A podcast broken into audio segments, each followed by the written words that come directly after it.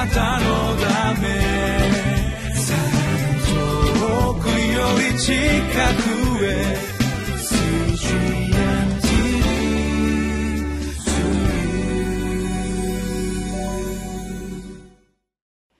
8月17日のリビングライフの時間です。私は本間と申します。今日は使徒の働きの27章。27節から44節の御言葉をご一緒に読んで主の恵みをいただいてまいりましょう。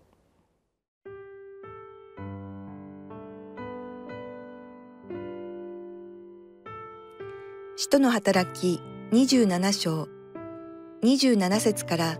44節。14日目の夜になって私たちがアドリア海を漂っていると真夜中頃水夫たちはどこかの陸地に近づいたように感じた。水の深さを測ってみると40メートルほどであることが分かった。少し進んでまた測ると30メートルほどであった。どこかで暗礁に乗り上げはしないかと心配して、友から四つの怒りを投げ下ろし、夜の明けるのを待った。ところが、水夫たちは船から逃げ出そうとして、へさきから怒りを下ろすように見せかけて、小舟を海に下ろしていたので、パウロは百人隊長や兵士たちに、あの人たちが船にとどまっていなければ、あなた方も助かりません、と言った。そこで兵士たちは、小舟の綱を断ち切って、そのまま流れ去るのに任せた。ついに夜の明けかけた頃、パウロは一同に食事をとることを勧めてこう言った。あなた方は待ちに待って今日まで何も食べずに過ごして14日になります。ですから、私はあなた方に食事をとることを勧めます。これであなた方は助かることになるのです。あなた方の頭から髪一筋も失われることはありません。こう言って彼はパンを取り、一同の前で神に感謝を捧げてからそれを裂いて食べ始めた。そこで一同も元気づけられ、皆が食事をとった。船にいた私たちは全部で276人であった。十分食べてから彼らは麦を海に投げ捨てて船を軽くした。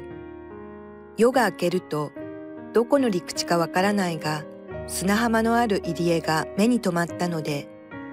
できればそこに船を乗り入れようということになった。怒りを切って海に捨て、同時に舵綱を解き、風に前の方を上げて砂浜に向かって進んでいった。ところが、潮流の流れ合う浅瀬に乗り上げて、船を座礁させてしまった。へさきはめり込んで動かなくなり、友は激しい波に打たれて破れ始めた。兵士たちは囚人たちが誰も泳いで逃げないように殺してしまおうと相談した。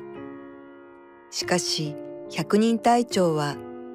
パウロをあくまでも助けようと思ってその計画を抑え泳げる者がまず海に飛び込んで陸に上がるようにそれから残りの者は板切れやその他の船にあるものに捕まっていくように命じた。こうして彼らは皆無事に陸に上がった。おとといそして昨日と人の働き27章をご一緒に読んでまいりました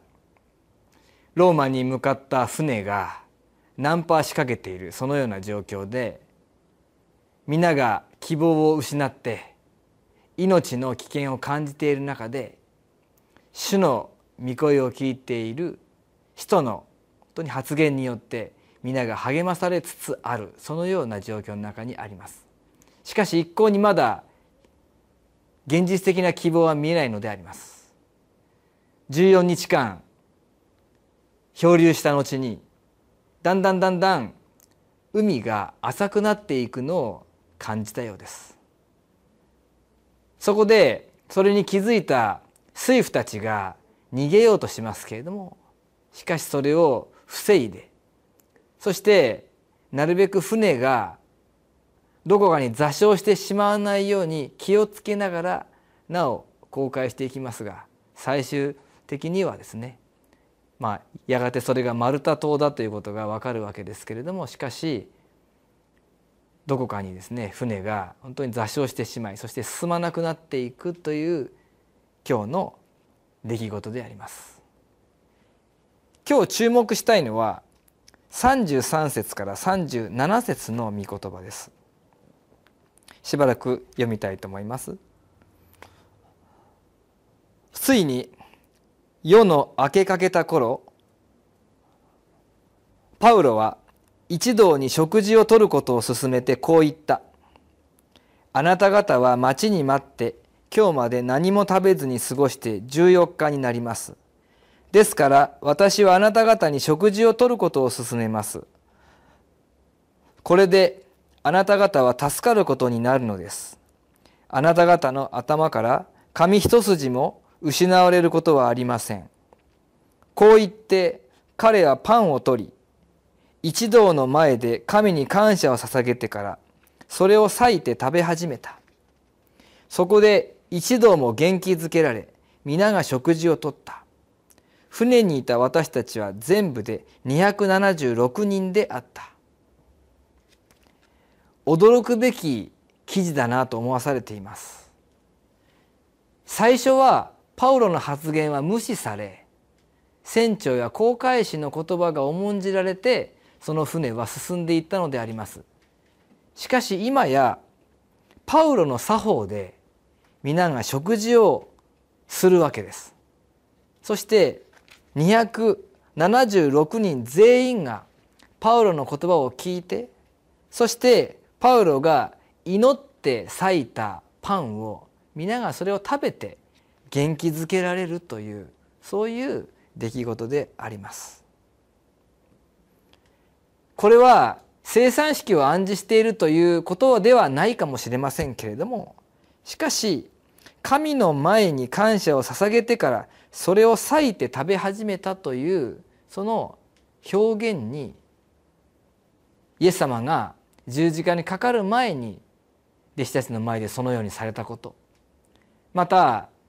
よみがえったイエス様がエマオの村に向かう2人の弟子にそのようにされたことを思い出すことができます。これは主の命というものが少しずつ船に乗っている人たちにも浸透していく様を表しているのではないでしょうか。皆がイエス様を信じていたわけではないでしょう。しかしパウロが祈りを持って裂いたパンを皆が食べていく。そのことはパウロとまたパウロが語る神様から来る言葉神様から来る希望神様から来る命というものが少しずつ彼らに受け入れられ始めたということを示しているのではないかなという思いを持ってこのところを読んでいます。43節にこのように書かれていますしかし百人隊長はパウロをあくまでも助けようと思ってその計画を抑え泳げる者がまず海に飛び込んで陸に上がるようにそれから残りの者は板切れやその他の船にあるものに捕まっていくように命じた。こうして彼らは皆無事に陸に上がった。やがて船は座礁してしまいます。囚人を護送する人々にとって百人隊長をはじめ兵士たちにとってその囚人たちが逃げるというのは大きな責任問題です。ですからむしろ途中で事故が起きて皆が死んでしまったとか皆が反抗ししたので逆に、えー、殺害してしまったとかその方が言い訳としてはしやすかったのかもしれません。彼らが逃げてしまったというのが一番不都合な結果であったわけですね。ですから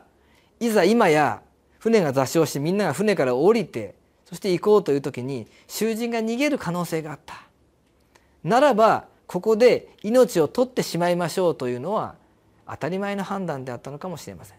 しかし百人隊長はパウロをあくまで助けようと思ってと。パウロを助けようという思いがその他の人々の命を救ったのであります。パウロのゆえに守られた命というものがそこにありますね。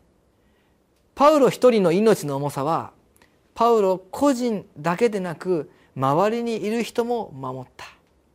神様がパウロを守られたということはパウロ一人を守ったということではなく周りの人々を守ったということであります。私たちの命それもかけがえのない重たいものでありますけれどもしかし私たちが生きている私たちが生かされている私たちがどこか置かれているその環境そこでつながっている人々そういったことを考える時に私たちの命の重さは単にその個人の命の価値以上につながっている人関係のある人環境を共にしている人たちの命を守るその祝福につながるという意味においても大きな意味を持っているんだということを知ることができます。極端なことを言えばパウロがいたゆえにこの276人の船に乗っていた人々は皆守られたということでありましょう。私たち一人一人の命もそのような意味と重みがあるということを覚えようではありませんか。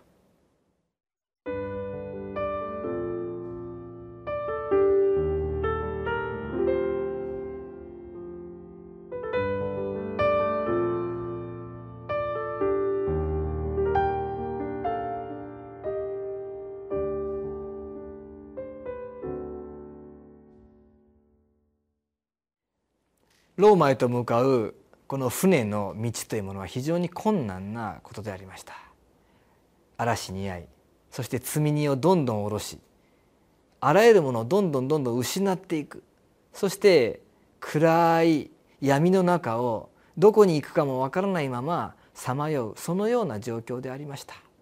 しかしそのような中で神様を見失わない人が少なくとも一人いた。正確になればパウロの仲間もいたはずでありますから。ルカもいたはずでありますから。一人ではなかったかもしれません。しかしそのような人がいたということがこの船の人々にとってはとても大きなことでありました。みんなが暗闇の中でさまよう中で神様の希望を見失わない人神様に祈るということを知っている人神様の語りかけを聞くということを知っている人そして神様は必ず助けそして祝福をもう一度与えてくださる。そのことを知っている人。そのような器が大切なのです。そのような器がこの暗い時代にあって誰かを生かす存在になるのです。それは私たちではないでしょうか。お祈りを捧げます。愛する天のお父様このパウロのようにパウロ自身も恐怖を覚えたかもしれません。しかしそのような中にあってあなたのご計画とあなたの御心が確かになることを信じそしてそこに常に希望を持ち続けたパウロのように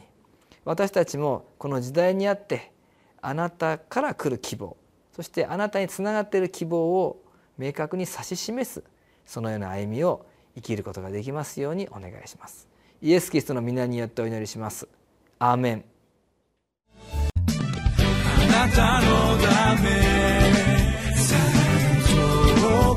우리 치카구의 스윙